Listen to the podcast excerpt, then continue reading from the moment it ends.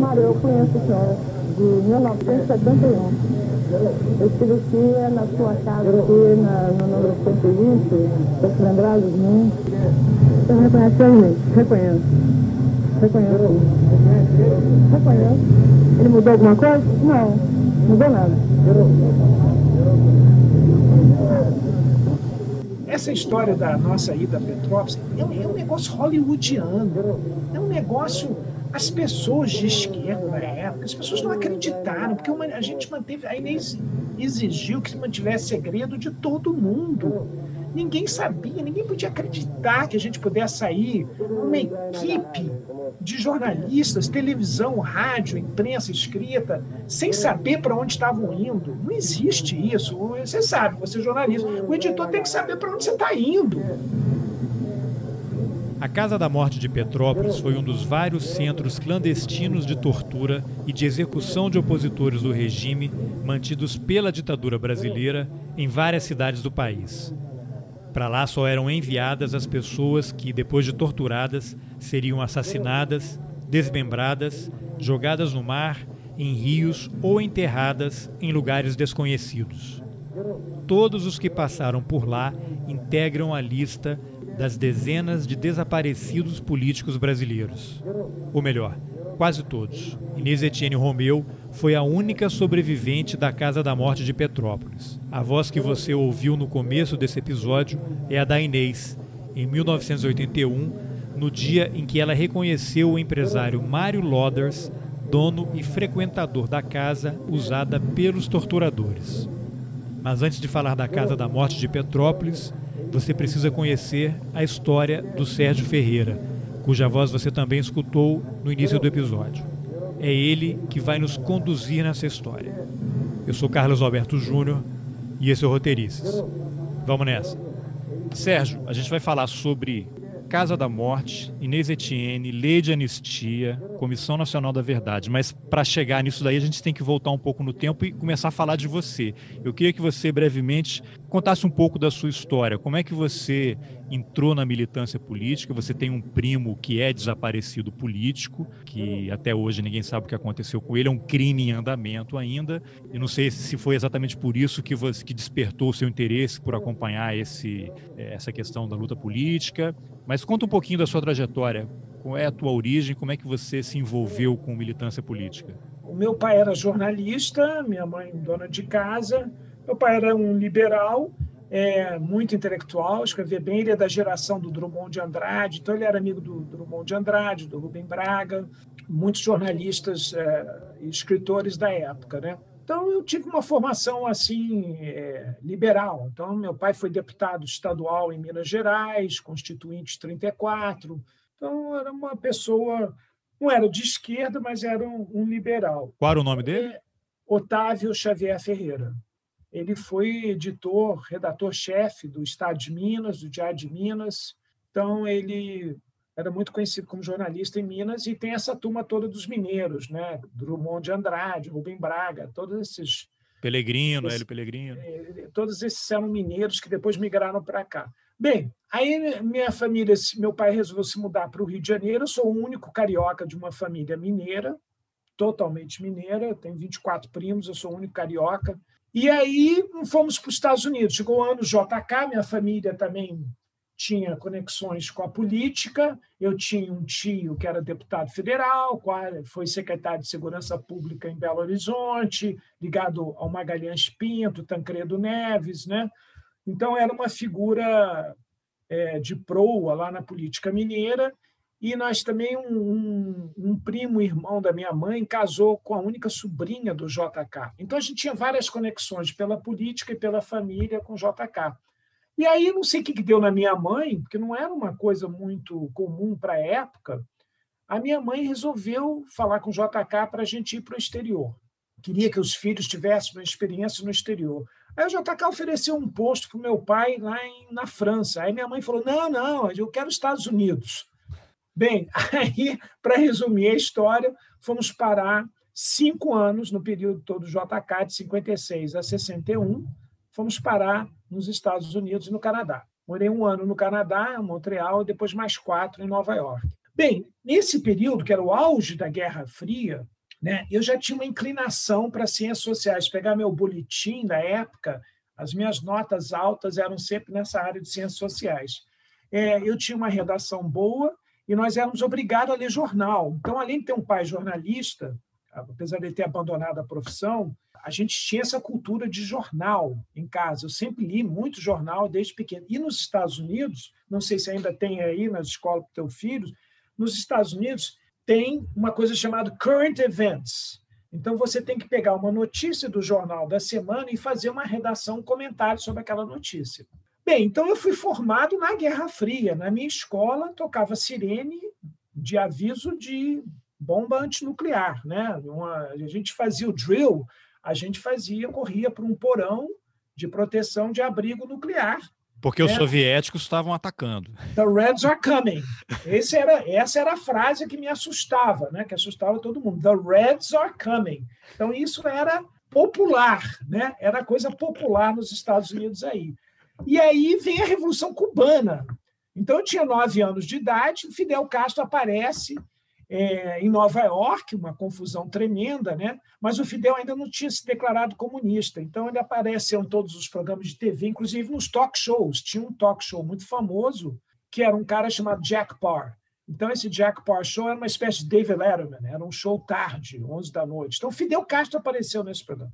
E aí ele se declara comunista no, dia, no ano seguinte, 1960. E aí eu escrevi uma redação, que eu tenho uma cópia até hoje, que eu ia agora a Cuba com Lula e com Fernando Moraes, que o Oliver Stone está fazendo um documentário sobre Sim. o Lula. E aí eu levar essa redação né, para mostrar lá para os cubanos e também para o Fernando Moraes, chamado The Island.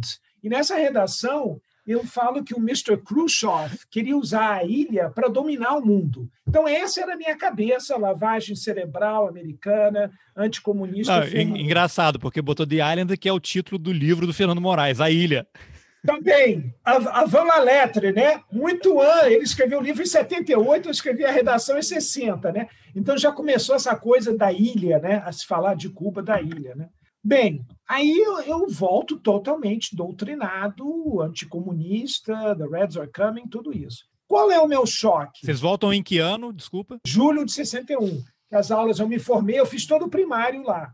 Né? Então, é, eu vi o primeiro debate de televisão que teve, de disputa presidencial, que foi entre o Kennedy e o Nixon. Né? Foi televisado e eu vi esse debate. Então, o Kennedy deu uma escovada no Nixon que suava foi, igual um doido. Foi, foi. Então, preto e branco, não sei o quê. Então, eu tinha, acompanhava um pouco as coisas. Eu era fanático pela Guerra Civil, eu não sei porquê. Eu tenho um monte de livros sobre a Guerra Civil, já com oito, nove, dez anos. Era um tema que me fascinava.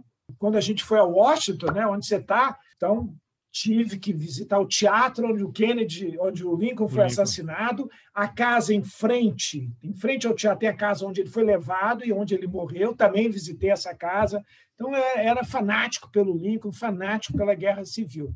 Bem, aí eu chego aqui no Brasil, Desculpa, bom, pelo menos você estava do lado não sulista, né? Você estava do lado. Não, eu estava do lado do Lincoln. Não, eu estava do lado nesse nesse nesse nesse assunto. Eu estava do lado progressista. Estava com Lincoln. Estava com a, a, a, gente tinha. Eu morava em Forest Hills, que é um bairro de classe média em Nova York, em Queens, que não, não existia nenhum negro.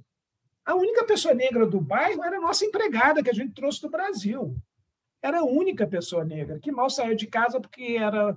Imagina, minha mãe levou uma empregada analfabeta em português, então não aprendeu a falar inglês nunca. Então ela não saía de casa, ficava lá com a gente o tempo todo, não circulava. Mas é, é, era um bairro assim. E aí, quando veio o busing, né, que aí começou nos anos 50, né, todo o movimento de direitos civis, né, e aí eu me lembro que Nova York foi uma das primeiras cidades a fazer o busing. O que é o busing? é trazer no ônibus escolar, né? Eu ia a pé para a escola, porque era a gente morava no bairro, né? Então dava para ir a pé, três, quatro quarteirões da minha casa. Mas eles introduziram um busing que era fazer uma mistura de brancos com negros que podiam vir de outros bairros, fazer a mistura. E aí virou uma guerra, virou uma guerra. Eu assisti aquela guerra no pátio, no recreio, os meninos negros brigando com os brancos, e eu achava aquilo tudo muito estranho. Eu não, eu não tinha ainda um entendimento do racismo, né?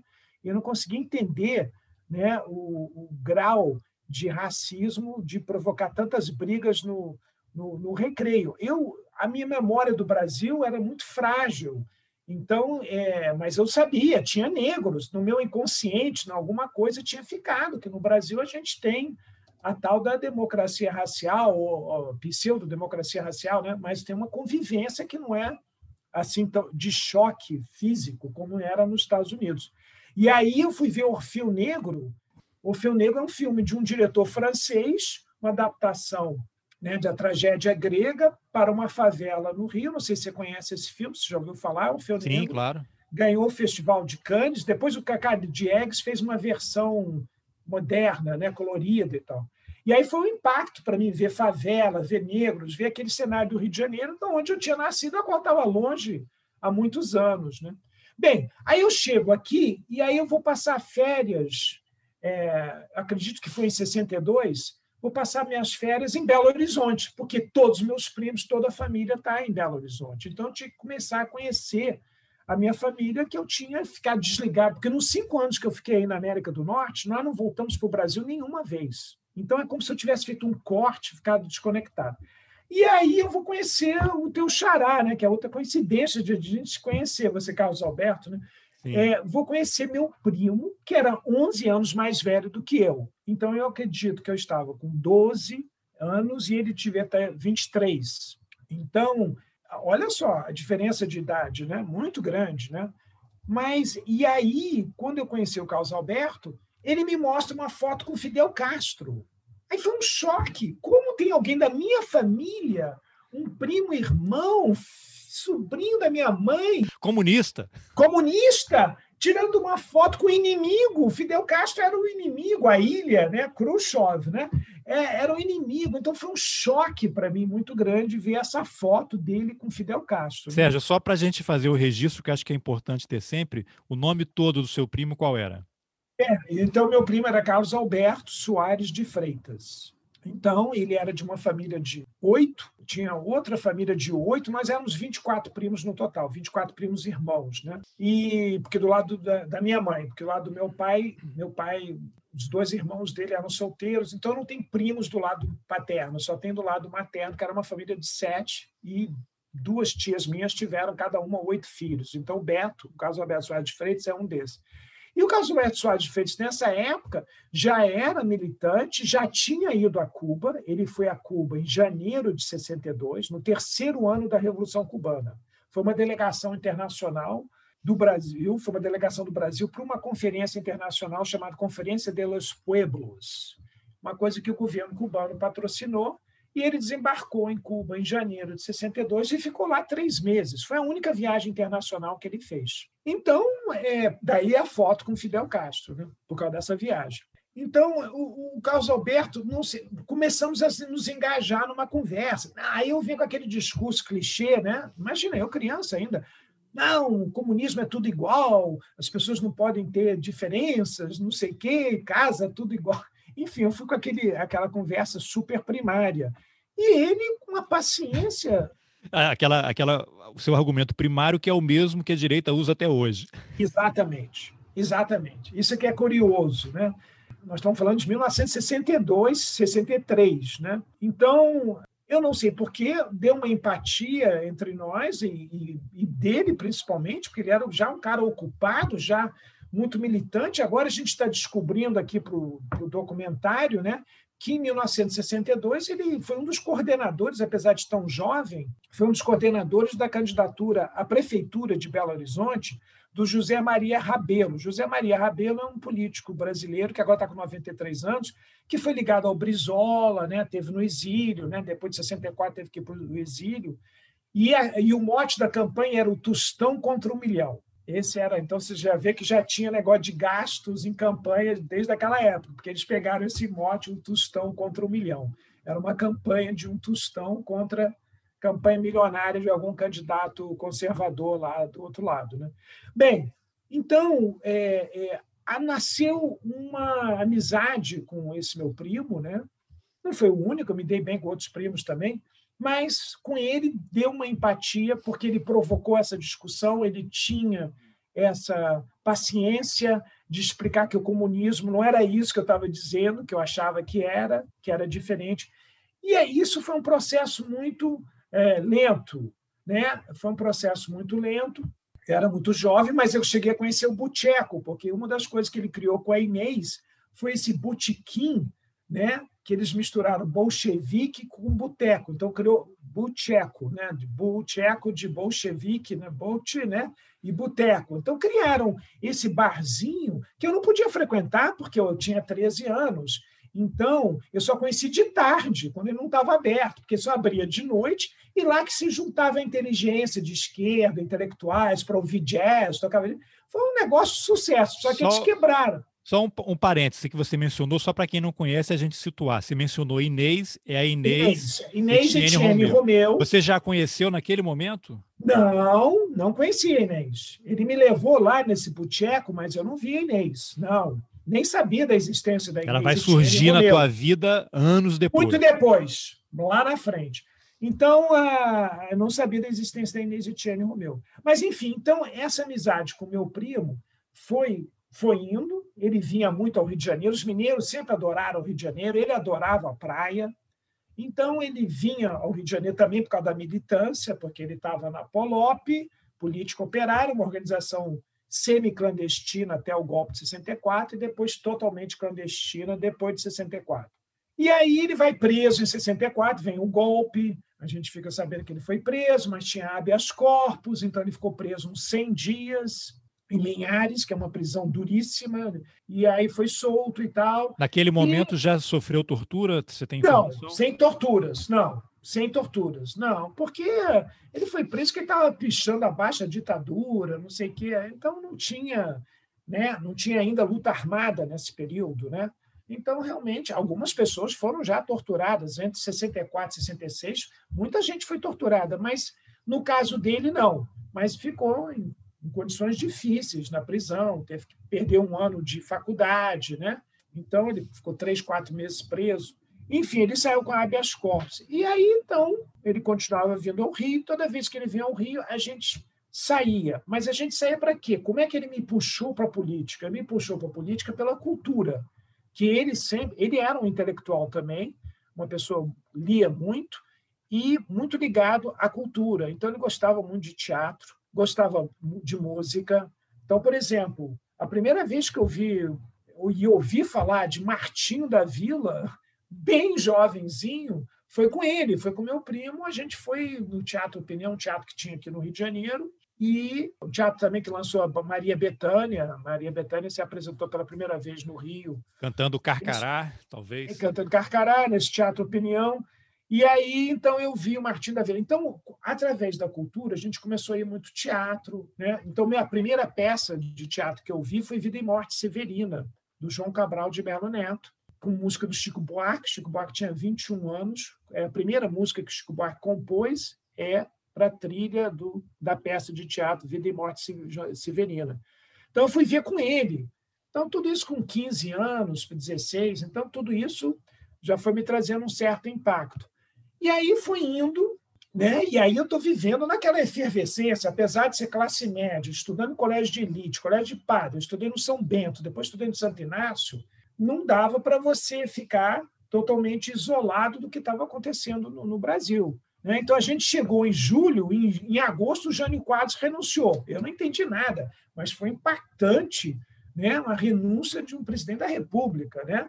Depois de 64, eu tinha 13 anos, aí eu morava no posto 6, perto do Forte Copacabana, de repente tinha mil tanques na rua, soldados, não dava para entender o que, que era aquilo. Né? Eu ainda não tinha uma consciência política, não sabia que era uma coisa grave, uma coisa séria. O, meu colégio foi ocupado pelos fuzileiros navais. O reitor do, do São Bento era muito reacionário, autorizou os fuzileiros navais a ocuparem a escola, porque fica no alto, numa colina, o Mosteiro de São Bento, no Rio, é numa colina, numa praça estratégica em frente ao porto. Então, os fuzileiros navais culparam com metralhadoras e sacos de areia. Uma bobagem, que não teve reação nenhuma, mas eles ocuparam a escola. Então, eu via tudo isso sem entender muito bem. Aí, finalmente, eu vou fazer o clássico no Santo Inácio, e, que é o colégio da maioria dos diplomatas da geração do Celso Amorim, Né? O Celso Amorim passou a me tratar diferente quando descobriu que eu tinha estudado Santo Inácio. E aí, aí no Santo Inácio, apesar de não ter movimento estudantil no Santo Inácio, estava rolando aquelas passeatas, aqueles movimentos. Então, eu acompanhava aquilo tudo. O Nelson Rodrigues, que era um escritor, né, que falava que tinha os padres de passeata, né, porque ele era super reacionário. Então, o Santo Inácio tinha um padre de passeata. Teve um padre de Santo Inácio que foi numa daquelas passeatas para proteger os estudantes numa missa na catedral. Enfim, então aquela efervescência e o contato com Carlos Alberto sempre continuando. Aí chegou 68, a gente resolveu fazer um jornal estudantil. E aí o jornal, o colégio não autorizou a gente rodar, e aí eu fui rodar no Correio da Manhã, que era um grande jornal daquela época, né? maior que o Globo, maior que o JB, maior que Estadão, Folha. O Correio da Manhã era pare duro com, a, com, o Estadão, talvez. Né? Eram os dois grandes jornais nacionais né, de peso, era o Estadão e o, e o Correio da Manhã. Enfim, e aí, para esse jornalzinho, chamado Jornal da Cultura, eu pedi ao Alberto para escrever um artigo sobre o movimento estudantil.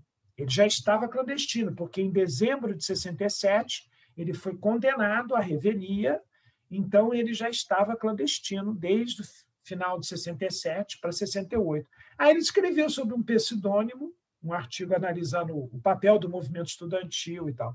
Então, aí, é claro, aí eu me politizei muito, né? Aí eu me politizei muito. E aí, então, a situação é, começa a ficar mais complicada, sai o AI-5, a luta armada é, se intensifica, e ele faz parte disso. E a partir daí, é, nossos encontros ficaram mais difíceis, mas continuamos a nos encontrar. Ele, como a nossa família era grande, espalhada, ele visitava a tia, então a gente a gente continuava se encontrando mesmo na clandestinidade, mesmo com perigo. Aí vem o sequestro do embaixador americano. Com o sequestro do embaixador americano, a hum. tensão quadruplica. Em 69. Né? Quadru... 69, setembro de 69. E aí, sem eu saber, a minha mãe pede a ele para não me procurar mais. A minha mãe já está apavorada. Minha mãe jogou fora meus livros marxistas, porque ele foi o cara que me deu a primeira lista de livros básicos que eu tinha que ler. Preço, salário, lucro, do Karl Marx. Então, ele me fez uma lista é, dos livros básicos que eu tinha que ler. Sua, então, mãe jogou, sua mãe jogou fora e guardou a redação de Island. Não, o diário estava comigo, fazia parte do meu arquivo. Você tinha ela que andar no fora... bolso para se proteger em qualquer parada aí. É, ela jogou fora aqueles livros que já estavam aparecendo na minha estante, que era tudo de marxismo, de política, que ela ficou apavorada. Então, ela jogou fora meus livros, isso deu uma briga enorme, e pediu ele para não me procurar mais. Só que, mesmo assim, ele me procurou, através de uma outra prima que ligou para dizer que, né, que ele estava aí no Rio, que eu, eu achei estranho. Ele, durante três meses ele sumiu. Ele nunca ficava tanto tempo sem falar comigo. Então achei muito estranho. E aí essa prima ligou, a minha mãe ouviu. Naquela época tinha extensão no telefone, né? Se você está aí no basement, tem telefone, tem extensão, você pode ficar ouvindo a conversa. Minha mãe ouviu, deu um ataque histérico. Você não vai se encontrar com ele. Foi um drama italiano, um drama de novela. Minha mãe histérica, querendo me agarrar para não deixar eu sair para encontrar com ele. Mas me diz Aí uma coisa, nesses encontros que você tinha com ele, quando ele já estava na clandestinidade, você hoje pode dizer que você era uma espécie de mensageiro, você é, ia, seria um ponto que você ia com ele, levava informação para alguém, você estava de alguma forma inserido nesse movimento? Não, não Carlos Alberto, porque ele era muito cuidadoso, ele era uma pessoa fora da curva, ele não tinha, é, é, não é assim, ah, vai me recrutar, vou aproveitar me recrutar me recrutar, fazer coisa, tarefa. Não, ele era muito cuidadoso, ele não misturava. Até então era só a família, só o primo, o irmão dele, que a gente era muito ligado, né? mas ele nunca tentou. E ele só vai. Eu só vou saber que ele é da VAR Palmares, Vanguarda Armada Revolucionária Palmares, eu, era uma organização clandestina. Eu só vou saber disso quando, em dezembro de, já, de 70, dezembro de 70, no meio do último sequestro de embaixador no Brasil, que foi o sequestro do embaixador suíço, que foi feito por outra organização, a VPR, do Lamarca e da Inês. Eu, é, eu, ele me dá uma revista chamada América Latina, e nessa revista tem um, um editorial né, da conjuntura assinado o Comando Nacional da VAR Palmares, que ele fazia parte, mas eu não sabia. Eu não sabia. Então, a gente se encontrava clandestinamente, tinha perigo para mim, né? Porque ele estava sempre em perigo, mas ele não tentou. Então, Mas era um encontro familiar, era um encontro de primos. Encontro familiar político também, porque no encontro familiar a gente acabava discutindo claro. política. E aí eu já estava na faculdade, eu já estava no primeiro ano da PUC, eu já tinha, ele, já, ele conhecia vários dos professores que eu falava com ele, ó, oh, estou tendo aula de sociologia com fulana, com ciclano, e alguns ele conhecia, falava, fazia comentário dos professores. Então, ele era um cara atenado e conectado porque muitos dos mineiros vêm para o Rio, né, da época de faculdade dele. Olha, a turma do meu primo era uma turma excepcional lá na sociologia da Universidade Federal de Minas. Só para você ter uma ideia, você já ouviu falar no historiador José Murilo de Carvalho? Claro, opa, tá aí na então. José Murilo de Carvalho é um dos nossos grandes historiadores está lá na Academia Brasileira de Letras, já ganhou vários prêmios, já butita. Pois bem, o Zé Murilo de Carvalho perdeu a eleição para o meu primo para ser o orador da turma na formatura. Perdeu a eleição. Então, a turma do meu primo era assim: tinha Bolivar Lamounier, que ele, ele assina hoje Bolívar com acento, mas ele era Bolivar naquela época. Então tem o Bolívar Lamounier, várias, várias pessoas, que é um tucaníssimo, né? Eu não sei se você conhece o Bolívar sim, Lamounier, sim. Apare... aparecia muito na Globo News, não sei o quê, super tucano, né? Mora em São Paulo e tal. E então ele é dessa turma, de uma turma de alto nível eh, intelectual de várias pessoas, né, de, né? Então ele fazia parte disso. Então nessa época, então não fazia tarefa nem nada, apesar de eu me lembro ter oferecido, se precisar, então, porque ele acabou deixando um dinheiro com essa prima e essa prima acabou gastando, então ele ficou arrasado. Aí eu até me ofereci, eu falei não, mas como é que você vai dar para ela? Ela sempre foi uma pessoa meio desequilibrada, não sei o quê, e tal. Então, é, porque já estava um sufoco grande, né? E tinha aquele dinheiro todo do cofre do Ademar de Barros, né? do ex-governador, né? 2 milhões e meio de dólares que eles dividiram, né? um pedaço cocainês, aliás, o grande pedaço cocainês, Lamarck, mas eles também conseguiram ficar com um outro pedaço. Então, tinha todas essas dificuldades. Então, eu comecei a oferecer. Só que quando eu começo a me oferecer para fazer isso que você está falando, algumas tarefas, ajudar, já estamos chegando a dois, três meses da prisão dele né? que eu não, não sabia que ia acontecer isso. Né? Ele era um cara, eu achava que ele não ia ser preso, porque ele fazia uma. Um, ele tinha um modus operandi diferente dos outros militantes. Né? Ele, ele por exemplo, onde ele, onde ele acabou é, descobrindo onde ele estava, não era um aparelho. Ele alugou um quarto de pensão em Ipanema, na Farm de Amoedo, que é uma rua Vinícius Moraes, aquela Bossa Nova, aquela rua, né? E Ipanema era um bairro esplendoroso na época, no Rio de Janeiro, de uma nova classe média em ascensão, de dinheiro, né? E que morava lá, mas tinha ainda coisas da velha Ipanema, que era um areal, não tinha nada. Ipanema não era nada. Ipanema e Leblon não eram nada é, nessa época, né? Ipanema começou a crescer no final dos anos 60, que aí começaram aquelas construções todas.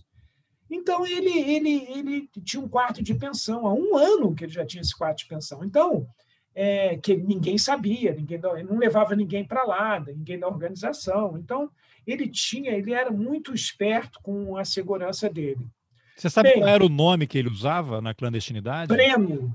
Breno. Ele usava Breno. Então, isso vai ser, isso depois na parte da anistia e tudo, né? Porque tem a identidade real dele, mas os militantes não sabiam o nome verdadeiro dele, só sabiam o codinome dele, que era Breno. Então, Carlos Alberto, então o que, que aconteceu? Então, eu tive essa convivência com ele, ele me deu a revista e tal.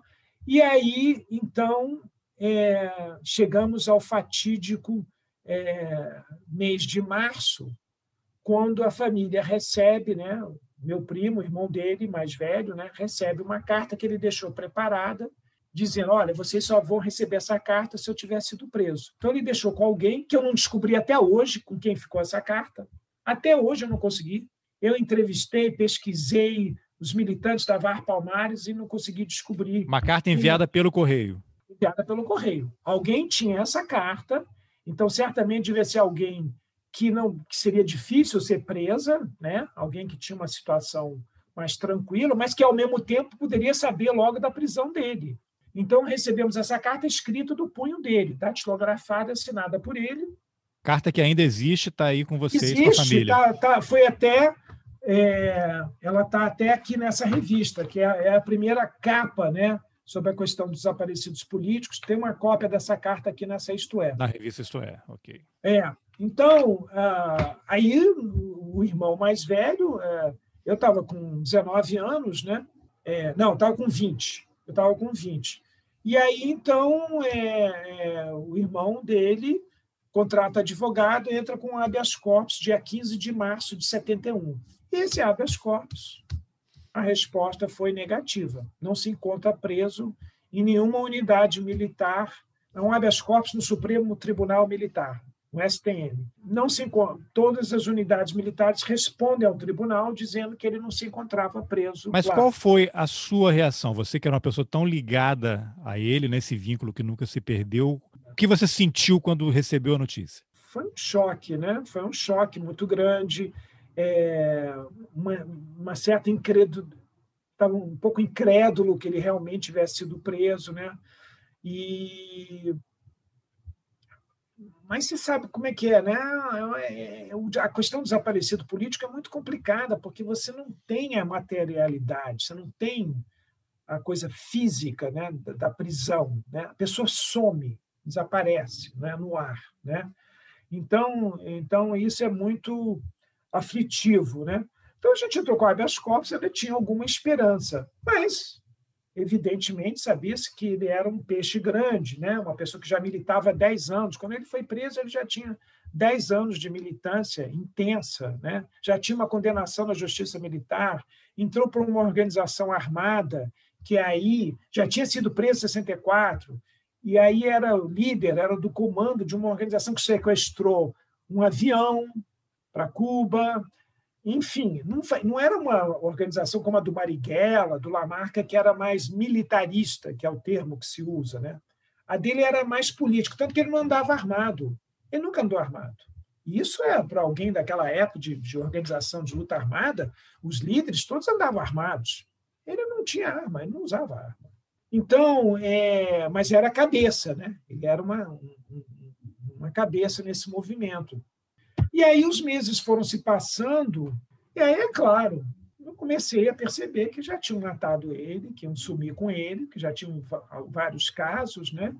Nós não tínhamos notícia nenhuma. E aí começa aquele sofrimento da família, né? Os pais escrevem carta para o Médici, para o general Médici, que era o presidente do Brasil na época, carta para o Buzaide, que era o ministro da Justiça, vão lá a Brasília, fala com Figueiredo, Figueiredo era da Casa Militar, né? o futuro presidente Figueiredo né? era da Casa Militar, né? todos negam, fazem até deboche, né? Eles são maltratados, meus tios são maltratados. Então, começa esse drama, mas eu já sabia no meu íntimo, conheci, né? eu já estava politizado já né? plenamente, não estava participando, porque eu tinha medo, Carlos Alberto. A questão da tortura, a gente já sabia da tortura. Né? Então, eu sou um cara, se eu tenho um cortezinho aqui, acho que eu vou morrer de, Entendeu? Eu sou um cara muito hipocondríaco, eu sou muito frágil, né, do ponto de vista físico, assim, né?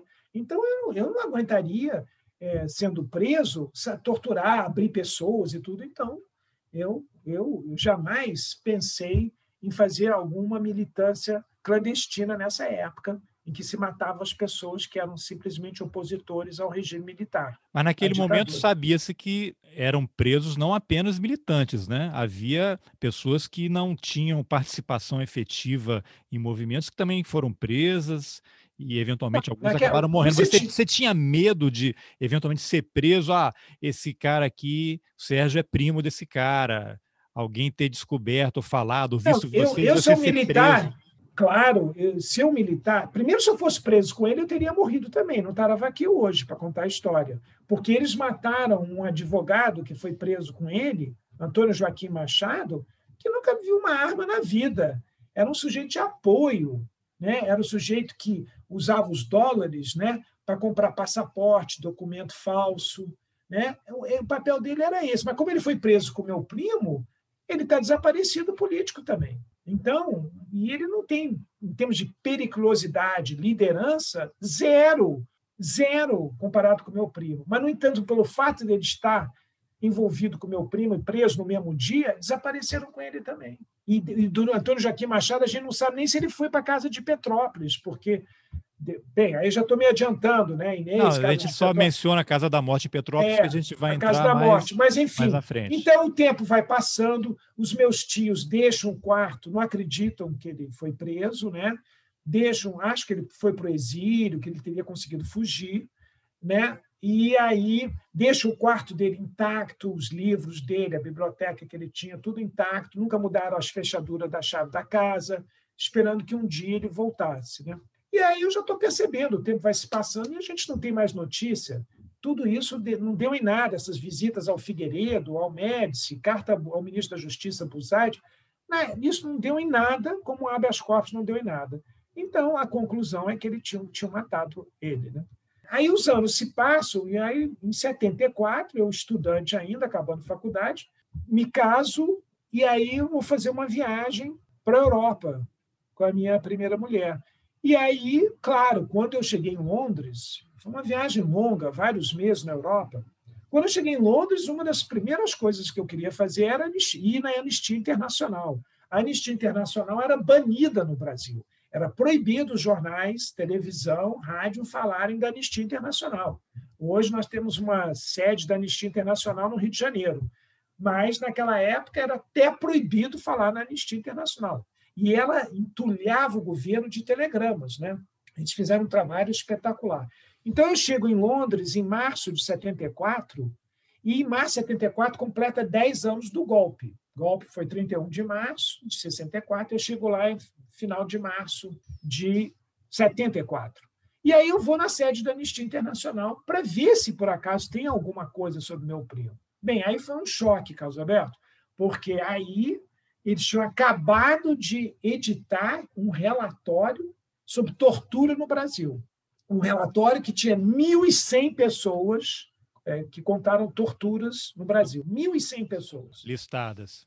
Listadas e com a história de algumas. E também tinha um outro relatório menor, já em forma datilografada, né, de pessoas assassinadas sob tortura no Brasil. O outro relatório grande era sobre tortura no Brasil, pessoas foram torturadas. Mas o outro menor, de quatro páginas por aí, era sobre pessoas que foram assassinadas sob tortura. E vem ordem alfabética. Aí, e eles, inclusive, tinham um negócio chamado Brasil Desk. Na Anistia Internacional em Londres, tinha uma sessão só para cuidar do Brasil. É, é como se agora fosse, vai ter, deve ter agora lá na Anistia em Londres, se eles ainda têm o mesmo organograma, um, um um desk só para Mianmar, né? porque é o país dos golpes agora, militar é Sim. é Mianmar. Né?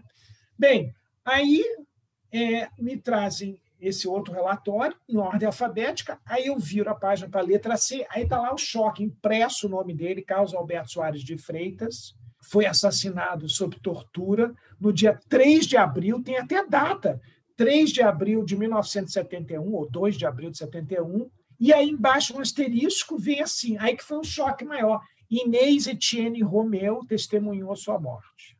Então eu, eu fiquei, isso sim que foi um grande choque, porque eu imaginava não encontrar nada sobre ele, porque ele tinha evaporado. Desde que né? ele sumiu, você nunca mais tinha lido, visto nada, ninguém falava. Zero, zero, nada, nada. Ele não saiu da minha cabeça, a família ficou tentando ainda, esse, esse, isso que eu te falei, essas cartas todas são de 71, 72, também pararam, cansaram. Né? O habeas corpus, que era o único recurso que tinha, não deu em nada, então paramos com tudo. Eu continuei levando a minha vida, mas agora cada vez mais me politizando mais, né? E, e passei a estudar, né? A partir de 73 eu passei a estudar profundamente marxismo, essa coisa, mas tudo na teoria, porque eu fiz um pouquinho de movimento estudantil na faculdade, mas era um perigo. Todo mundo foi preso, eu escapei. Eu e um outro amigo meu cineasta, Murilo Salles, nós participamos de umas reuniões clandestinas, esse era um grupo chamado Fração Bolchevique, que depois e essa frase. Aí a gente participou de duas reuniões, eu olhei para o Murilo, ele olhou para mim e falou assim: não, isso é uma roubada, isso não vai dar em nada. Acionaram época, todo mundo depois, né? Prenderam todo mundo, e a menina que era líder do grupo falou, dedurou todo mundo, mas eu escapei, eu e o Murilo escapamos, porque nós não, nós não entramos para o grupo, né, para a organização. Então, não sei, ela deve ter tido pena da gente, ou então, sei lá, uh, efetivamente a gente não era da organização. Então, ela também não ia mentir, falar uma verdade que era uma mentira, ou mentira que era. Enfim, era, era verdade que não éramos. Enfim, não fomos, não fomos presos nem nada. Então, é, então em 74, né, nessa viagem a Londres, então eu descubro tudo isso, fico em estado de choque, volto para o Brasil, ligo para o meu primo, irmão dele, né, do Carlos Alberto. Qual é o nome do seu primo? Eduardo, Eduardo Soares de Freitas.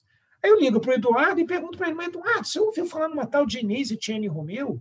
Ele falou, claro, amiga da família, frequentava a nossa casa em Belo Horizonte. O Eduardo mora, morava aqui no Rio também.